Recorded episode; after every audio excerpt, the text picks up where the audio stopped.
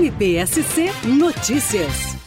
No último dia 30 de maio, o Núcleo de Atendimento a Vítimas de Crimes, o NEAVIT, completou 100 dias de existência. Um projeto que surgiu de uma vontade coletiva de várias instituições e que resultou na formação de uma rede integrada e integral de atendimento que proporciona às vítimas o acesso aos mais diversos equipamentos e serviços públicos.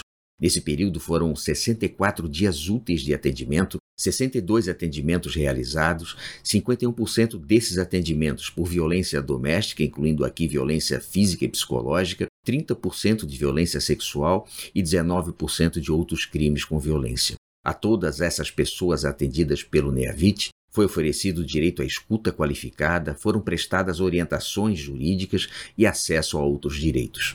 A todo esse trabalho humanitário, quero agradecer ao esforço diário e sistemático que realiza a equipe do NEAVIT junto ao Ministério Público, nas pessoas da Tatiana Whippel, que realiza as escutas qualificadas, e a Deise Quadros e Juliana Rocha, que prestam atendimento jurídico.